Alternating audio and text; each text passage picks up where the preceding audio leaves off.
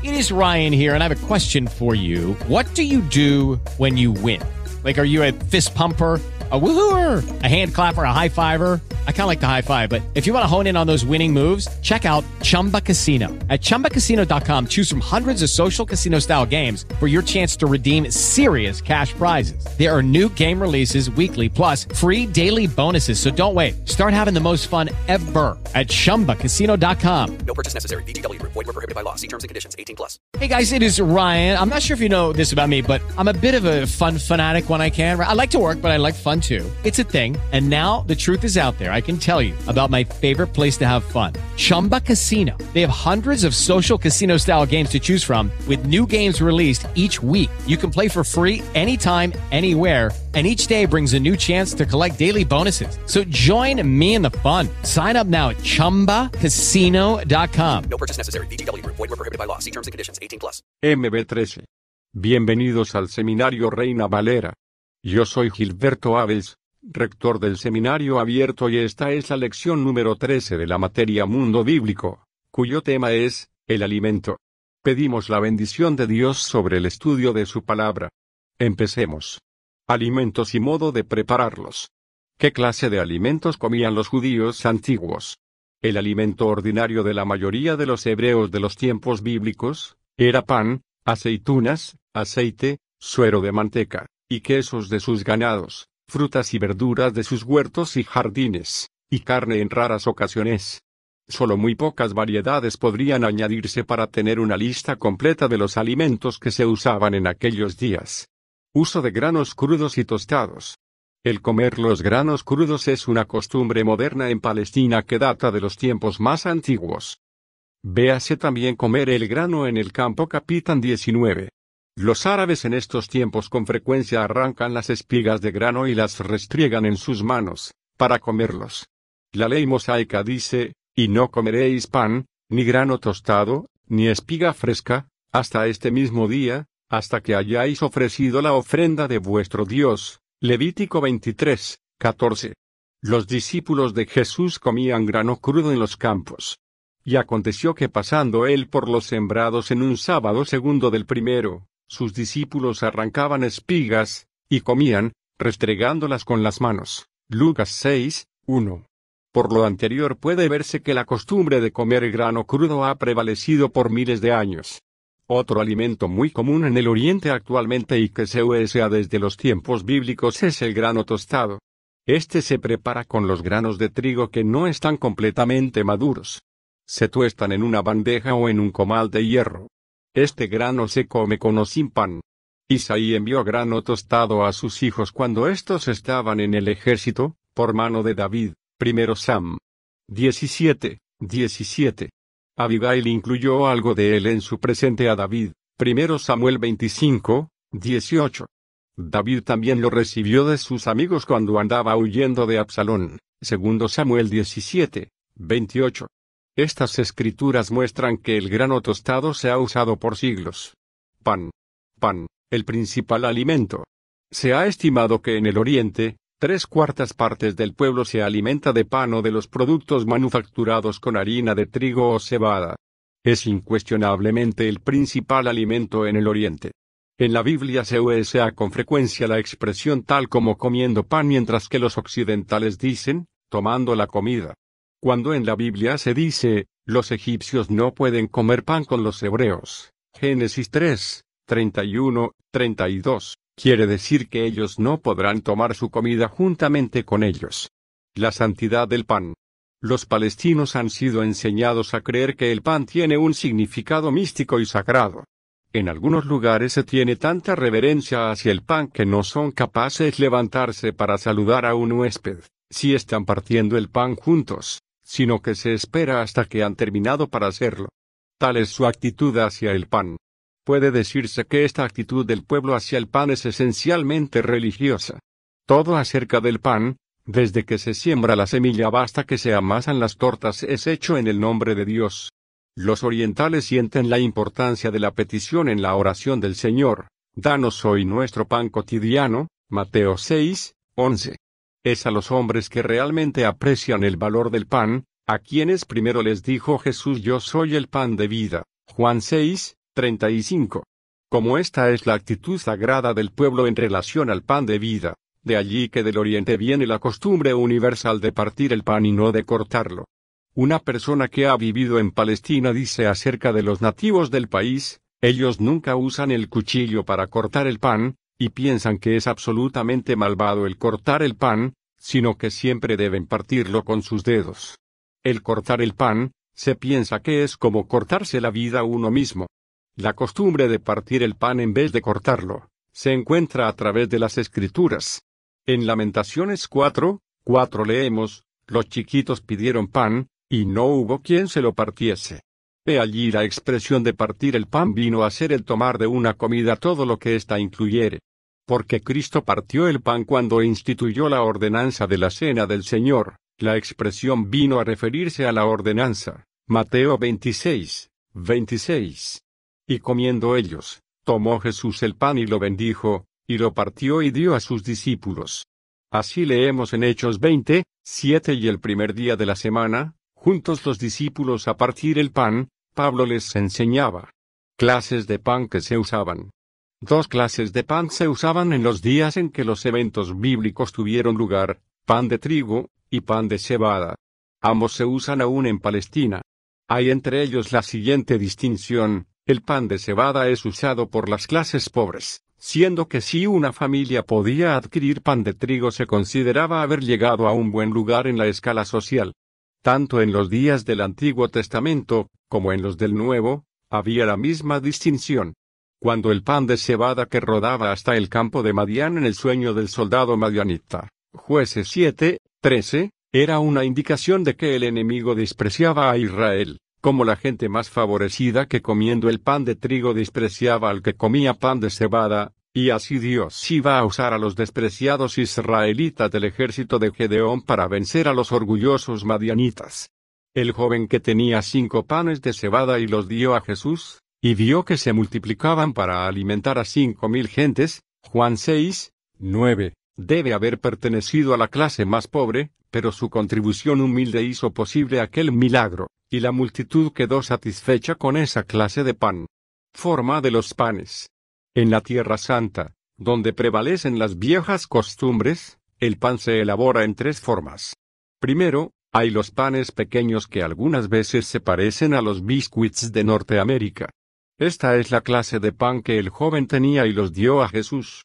Segundo, hay panes más grandes, casi tan pesados como los panes de Occidente, pero redondos en vez de rectangulares. Los diez panes que Isaí envió con David al campo de Israel, eran probablemente de esta forma, primero Samuel 17, 17.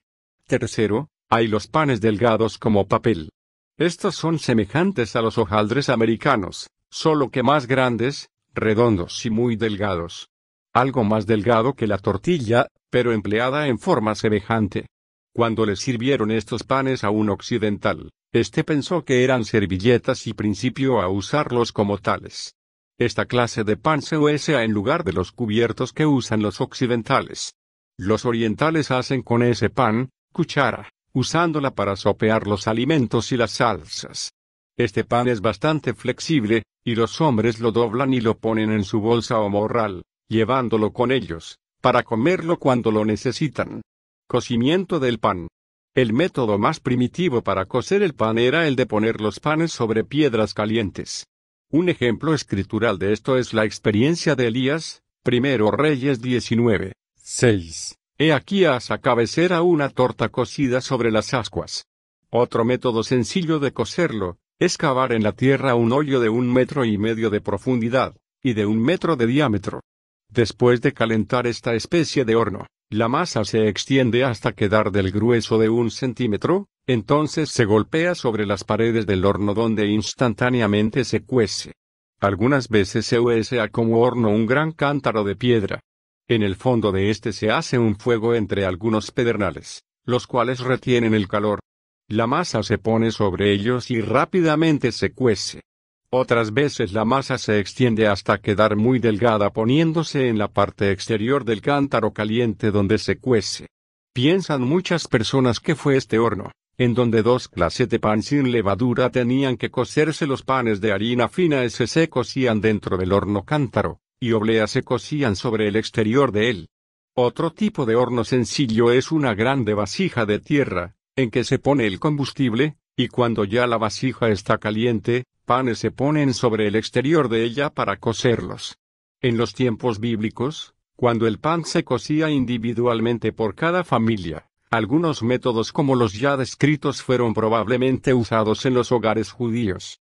Con frecuencia y en la actualidad, como en los días de las das escrituras, el pan se cocía ya en horno semipúblico, o en horno de un panadero público. Hay pueblos que tienen varios de dos hornos. El tipo de estos hornos consiste en un tubo grande tierra, de como un metro de diámetro, y de uno y medio de largo se hunde en la tierra en medio de la barraca. Las mujeres se turna para cocer su pan. El combustible se arroja dentro del tubo, y cuando éste se calienta con el fuego, y oleadas de humo y lenguas de fuego salen del pozo, la barraca, sin chimenea, principia a aparecer como un cráter activo. Malaquías debe haber visto un horno semejante, cuando escribió las siguientes palabras, He aquí, viene el día ardiente como un horno, y todos los soberbios, y todos los hacen maldad, serán estopa, Malaquías 4, 1. Otro tipo de horno oriental es una bóveda larga hecha de piedra parecida a una media caldera de ferrocarril con pavimento de piedra, hacia la mitad, y una tira larga y angosta a cada lado para leña. Todas las noches se saca la ceniza, y con mucha frecuencia los niños de las familias pobres traen un pedazo de hojalata, para llevar en ella a su casa algunas de las brasas del fuego con las que encienden la lumbre en su casa para hacer la cena. Oseas hace mención de horno encendido por el hornero, Oseas 7, 4. Guión esto indica que algunas gentes traen su pan al hornero para que se los cueza. La ciudad de Jerusalén tenía su calle de los panaderos en tiempo de Jeremías. Jeremías 37, 21. VR de URAs. Las dos clases de verduras usadas en tiempos bíblicos eran las habas y la lenteja. El profeta Ezequiel menciona ambas en un versículo, Ezequiel 4, 9. Las habas se incluyeron en los artículos alimenticios que los amigos de David le trajeron cuando él iba huyendo de Jerusalén, por causa de la rebelión de Absalón. Segundo Samuel 17, 28. El caso bíblico más notorio del uso de la lenteja fue, por supuesto, cuando Esaú vendió su primogenitura por un plato de lentejas con pan, Génesis 25, 33 y 34. El doctor Thompson dice haber sido invitado a una comida de lenteja encontrándola muy sabrosa con su fragancia apetitosa y con mi gusto substancioso, que para un hambriento ha de haber sido mucha tentación. Al comer este platillo, el doctor Thompson hizo lo que los que lo hospedaban hacían, doblando una parte del pan para que le sirviese de cuchara, sumergiéndola luego en el plato. Él cree que Esaú sin duda usó la misma clase de cuchara de pan al comerse el potaje de lenteja. La dieta de los israelitas en Egipto incluía las siguientes verduras, puerros, cebollas y ajos. Números 11, 15. En Palestina probablemente se usaron la mayoría de ellos. El profeta Isaías menciona el jardín de pepinos, Isaías 1, 8. También se usaban los guajes como lo sugieren los pasajes bíblicos, Jonás 4, 6 a 10, Segundo Reyes 4, 39. Las legumbres que deseaban Daniel y sus compañeros para su comida cuando estaban presos, eran probablemente verduras, Daniel 1, 12. La palabra quería decir originalmente algo que se siembra, lo que incluía semillas comestibles que se cocinan, tales como lentejas, babas, chícharos, etc. Era una dieta sencilla de verduras que ellos deseaban en vez del alimento rico y bien sazonado de la mesa del rey. Productos lácteos. Leche. En los tiempos bíblicos se consideraba a la leche, no sólo como algo que se añadía al alimento al cocinarlo, sino que se consideraba como un alimento substancioso en todas las edades. Los niños eran alimentados con la leche materna. Isaías 28, 4. No sólo usaban la leche de vaca los hebreos, sino también la de la oveja. Deuteronomio 32, 14. Leche de cabra, Proverbios 27, 27 y sin duda también la de Camella, Génesis 32, 15. A la tierra prometida se le llamaba también tierra que fluye leche y miel, Éxodo 3, 8. Lo anterior indica que las tierras de pasto producían leche en abundancia. La forma de leche que continuamente usan los árabes, actualmente le llaman con una palabra leven que quiere decir blanco algo semejante a lo que nosotros llamamos requesón.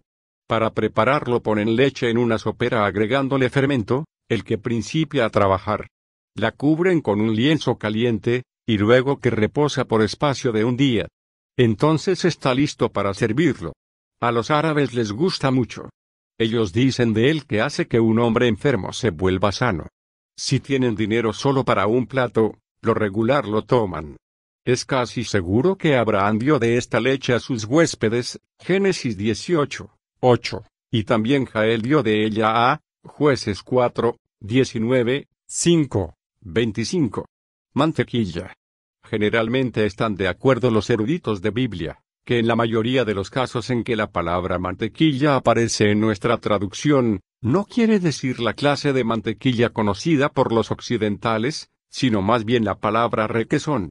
Hay dos pasajes que se refieren a la mantequilla, pero ellos lo hacen en forma diferente de la usada por aquellas gentes que viven fuera de las tierras de Oriente. El primer pasaje que menciona la mantequilla de vaca, Deuteronomio 32, 14, el segundo pasaje se refiere al proceso de hacer la mantequilla, el que exprime la leche sacará manteca. Proverbios 30, 33. El método usado en el tiempo de Biblia es sin duda alguna el mismo que usan los árabes el día de hoy. El doctor Thompson al describir el proceso del que resulta la mantequilla, lo hace en la forma siguiente. ¿Qué están batiendo y sacudiendo esas mujeres con tanto celo en esa grande bolsa suspendida en ese tripié? Realmente es una botella y no una bolsa, hecha de la piel de un pequeño búfalo. Está llena de leche y esa es la manera de batirla. Cuando la mantequilla está hecha, la sacan y la hierven, poniéndola luego en bolsas de cuero de cabra. En invierno parece miel, en verano parece aceite. Esa es la única clase de mantequilla que tienen en ese país.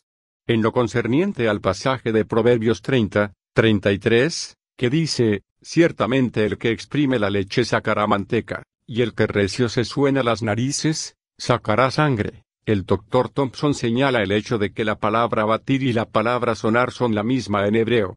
Él dice, es el batir la leche que hace la mantequilla, en la misma forma en que las mujeres aprietan y baten la leche en esa bolsa de cuero. No existe ninguna analogía entre el batir la leche y el sonar la nariz hasta que sale la sangre pero en la operación de los nativos la comparación es casi natural y enfática. Suero de manteca. No se menciona en la Biblia, pero sin duda que se usaba, porque ya se ha mencionado el proceso de batir, como queda referido. Queso. A los árabes de Palestina les gusta mucho el queso. Siempre lo llevan consigo. Su queso es parecido a las rebanadas que se usan en el occidente, solo que más gruesas y más grandes, son tan gruesas como la mano de un hombre. Se encuentran apiladas en los mercados. El padre de David le dio diez quesos para llevarlos al capitán del ejército, primero Samuel 17, 18. Al rey David también le regaló algunos quesos Barzillai, segundo Samuel 17, 29. Carne, ¿cuándo se come carne, y de qué clase? Por regla general los caracteres bíblicos, como los orientales en los tiempos modernos, no comen carne sino en ocasiones especiales. Se servía carne solo cuando se vacía una fiesta o se recibía un huésped. Los ricos y reyes siempre disfrutaban de ella. La provisión diaria de carne de casa del rey Salomón se da en las escrituras. Para el menú del se mencionan cuatro clases de carnes, carne de vaca, carne de carnero, carne de casa, y carne de aves, primero Reyes 4, 23. Abraham sirvió carne de ternera a sus huéspedes, Génesis 18, 7.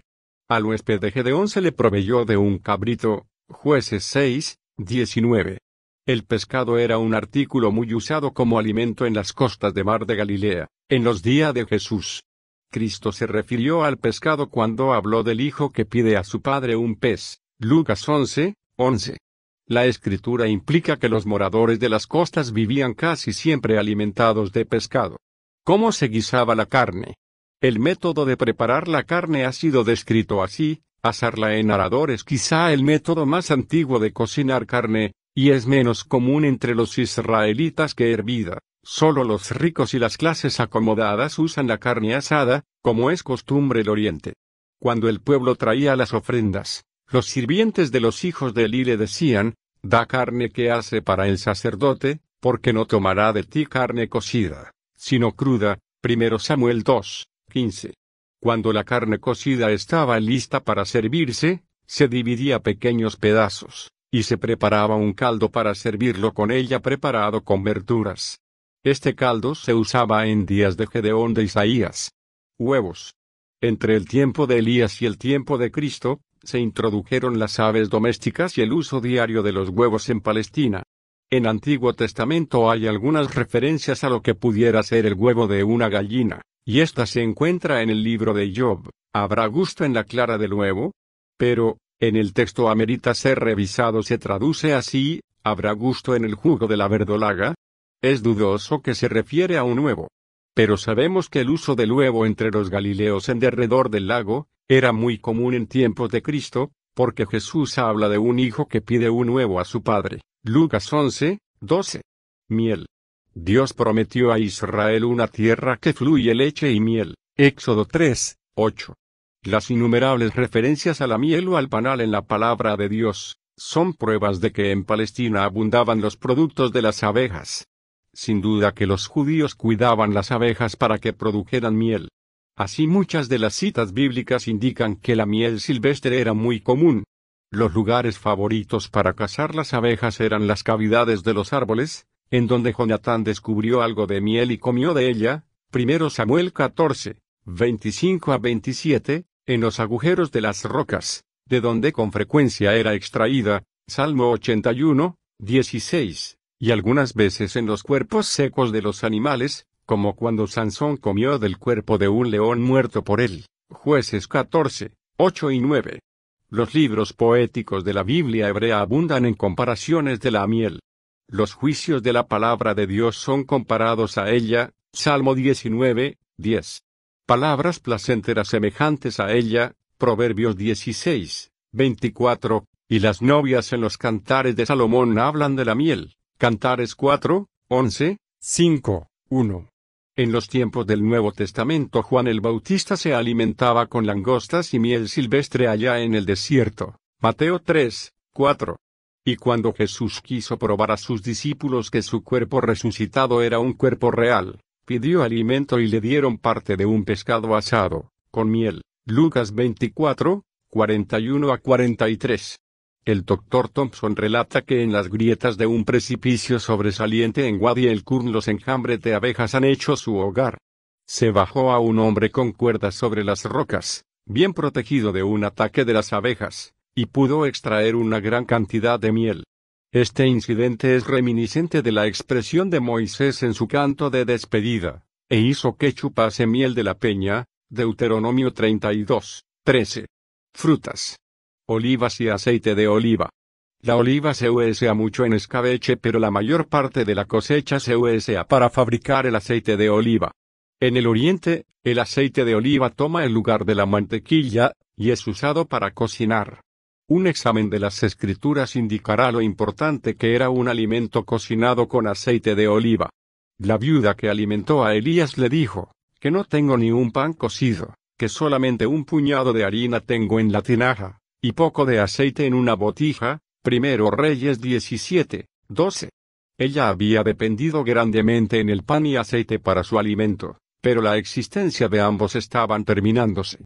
El milagro de Elías hizo multiplicación del sustento y la tinaja de la harina no escasearan, no menguó la botija del aceite, conforme a la palabra de Jehová que había dicho por Elías. Primero Reyes 17, 16. La ofrenda de grano de la ley mosaica requería harina fina sin levadura, mezclada con aceite, asada en un sartén. Levítico 2, 5.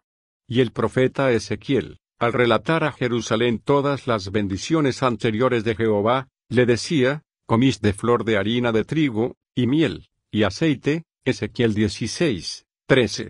Higos. En los tiempos del Antiguo Testamento esta fruta muy común, Especialmente se usaban los higos secos. Abigail llevó doscientas pastas de higos a David. Primero Samuel 25, 18. Una pasta de higos también le fue dada al egipcio para revivirlo. Primero Samuel 30, 12. A David también le llevaron pasitas de higo cuando estaba en Hebrón, en tiempos del gran regocijo. Primera Crónicas 12, 40. Uvas y pasas. Durante los meses de septiembre y octubre, primeras uvas maduras se comen con pan como uno de los principales alimentos. Deben haberse cosechado muy buenas uvas en Canaán porque dos de los espías trajeron grandes racimos de uvas llevando dos en un palo, los que encontraron en el valle de Escol. Números 13, 24. Cuando los judíos vivieron en Palestina, las pasas eran de gran consumo. Abigail dio a David cien hilos de pasas, primero Samuel 25, 18. También le fueron traídas a David pasas cuando estaba en Hebrón, primera Crónicas 12, 40, y otra vez cuando huía de Absalón, recibió gran cantidad de ellas. Segundo Samuel 16, 1. Granadas. Hay en la tierra de Palestina algunas variedades de granadas dulces y amargas. El jugo de la variedad de granadas amargas se usa en lugar de los limones cuando estos están escasos. La granada era grandemente estimada como fruta en los primitivos tiempos bíblicos, pues fue mencionada por Moisés como una de las excelencias de la tierra prometida. Deuteronomio 8, 8. El cantar de los cantares hace mención de los frutos del granado, de árboles, y de vino adobado con su jugo, Cant. 4, 13. Costumbres a la hora de las comidas. Los hábitos orientales en conexión con la comida, forman un decidido contraste con los hábitos occidentales, tanto que se debe tener mucho cuidado en el estudio de ellos, si es que han de ser interpretadas correctamente las muchas referencias bíblicas respecto a la comida. Lavado de manos antes de comer. Los orientales tienen mucho cuidado de lavar sus manos antes de la comida, y piensan que la manera de lavar sus manos los occidentales en el agua ya sucia por sus mismas manos, no es muy limpia, y es vergonzoso. El criado o quien tome su lugar, vacía el agua sobre las manos que han de lavarse, mientras éstas se mantienen sobre el lavamanos. Estos tienen una cubierta cóncava con agujeros, de manera que el agua sucia se escurre por ellos y así queda fuera de vista. La manera de comer sin cuchillos, tenedores y cucharas, hace que sea muy necesario lavarse las manos. Que esta manera de lavarse estuvo en boga en tiempos de los profetas, se demuestra de la manera como Eliseo era caracterizado por los siervos del rey. Aquí está Eliseo hijo de Safat, que daba agua a manos a Elías. Segundo Reyes 3, 11. Eliseo había servido como criado a Elías, y vaciaba el agua para que su amo se lavara las manos. Esto era parte importante de sus obligaciones. Cuando los fariseos decían de los discípulos de Jesús, que éstos comían sin lavarse las manos, Mateo 15, 1 y 2, Marcos 7, 1 a 5, era por el largo ceremonial que tenían de lavarse las manos y de ello hablaban. La jerarquía judía de aquellos días dio un mandamiento positivo como había de hacerse la ablución. No era pues una ley de Moisés sino una tradición de los ancianos. Jesús rehusó sancionarla como regla que debiera cumplirse. No era la costumbre de lavarse las manos antes de comer lo que Jesús objetaba, sino la autoridad que los rabíes reclamaban para orientar al pueblo exactamente sobre lo que debían hacer posición que asumían al comer. De acuerdo con la costumbre general de los árabes, la posición más usual al comer era sentarse derecho en el suelo a la mesa baja con las piernas ya sea dobladas bajo el cuerpo, o hacia atrás como si fueran a arrodillarse. Ya sea en la tienda en el desierto de los beduinos, o en la casa sencilla de un campesino, esta debería ser posición de los que tomaban su comida. Debemos tener la seguridad que esta era la posición de la gente en general en los días de la Biblia, en la mayoría de los casos. La excepción a esta regla es la costumbre de la gente rica, o las costumbres gentílicas en ocasiones especiales, tales como fiestas o cenas. De esto trataremos después en los capítulos posteriores. Para nosotros es fácil imaginar a Eliseo y a los hijos de los profetas comiendo en la posición oriental usual, cuando se dice, refiriéndose a ellos, y los hijos de los profetas estaban con él por lo que dijo a su criado, pon una gran olla, segundo Reyes 4, 38. Uso de la mesa, sillas y platillos. Mesa. En muchos casos la costumbre árabe parece indicar a los occidentales que ellos no necesitan de mesa para servir su comida. En la actualidad, una estera extendida sobre el suelo les sirve de mesa. Este es el caso especialmente en la tienda árabe. Esta es la primitiva mesa semítica de los tiempos del Antiguo Testamento, porque la palabra hebrea Sool Kaun se traduce mesa, y como lo indica su raíz, una estera de piel o de cuero extendida sobre el suelo. Teniendo en vista esta clase de mesas podemos entender lo que el salmista dice de sus enemigos, que su mesa sea lazo delante ellos. Lo que quería decir David era, que sus pies sean enlazados en ella, pues está extendida en el suelo. Si los árabes fueran a usar por mesa algo que no fuese estera, entonces usarían un banquillo poligonal de unas 14 pulgadas de altura en derredor del cual se sentarían los que participa de la comida. Sillas. Con una tal mesa en uso, se notaba la falta de sillas occidentales. Con referencia al uso de sillas en los tiempos bíblicos, se ha dicho, en ocasiones ordinarias se sientan o agachan en derredor de una mesa baja, mientras que cuando están en comidas de ceremonia, se sientan en sillas o banquillos. Las veces que la Biblia habla del uso de sillas o banquillos en las comidas, incluye a hermanos de José sentados en banquillos en el banquete de Egipto, Génesis 43, 33, y de David al tener un asiento en la mesa del Saúl, 1 Samuel 20, 5 a 18. Ambos casos están relacionados con realeza o alta posición. En ocasiones ordinarias la silla usada la mayoría de los israelitas era el suelo sobre el cual se extendía una alfombra o estera. Vasijas. En una comida oriental, los únicos platos usados son que sirven para poner el alimento en la mesa, no se ponen a cada uno que va a tomar la comida. Con frecuencia solo hay plato para el alimento, y este consiste en una artesa o cesta de trabajo, o un plato de cobre. Jesús habló del que le iba a entregar el que mete la mano conmigo en el plato, Mateos 26, 23, Marcos 14, 20. Al agasajar a un huésped, Gedeón puso la carne en canasta y el caldo en una olla. Orando a la hora de las comidas. Antes de principiar a comer, los árabes y cada persona que los acompaña repiten ante el dueño de la casa algunas palabras de gratitud como en el nombre de Dios, o alabada Alá, o Dios sea alabado. Los judíos tenían el hábito, en los días del Antiguo Testamento, de orar a la hora de las comidas, y si estaba presente algún profeta, se esperaba que él lo hiciese con referencia a Samuel, cuando Saúl comía el sacrificio con él, decía, Él haya de bendecir el sacrificio, y después comerán los convidados. Primero Samuel 9, 13. En relación con el milagro de Jesús cuando aumentó a las cinco mil personas nos dice Juan, y tomó Jesús aquellos panecillos, y habiendo dado gracias repartió a los discípulos. Juan 6, 11. Y en lo que respecta a la alimentación de los cuatro mil, Mateo con cuidado incluye la bendición en su historia. Tomando los siete panes y los peces, haciendo gracias. Mateo 15, 36. El doctor Ederson da a entender que Cristo puede haber hecho una oración de sé gracias extemporánea, o puede haber usado la fórmula de los judíos en su tiempo como acción de gracias por la comida. Esta es la fórmula, bendito tú Jehová nuestro Dios, Rey del mundo, que haces que brote el pan de la tierra, era costumbre entre los judíos de aquellos días, hacer una segunda oración de gracias al terminar la comida. Para ello se basaban en Deuteronomio 8, 10.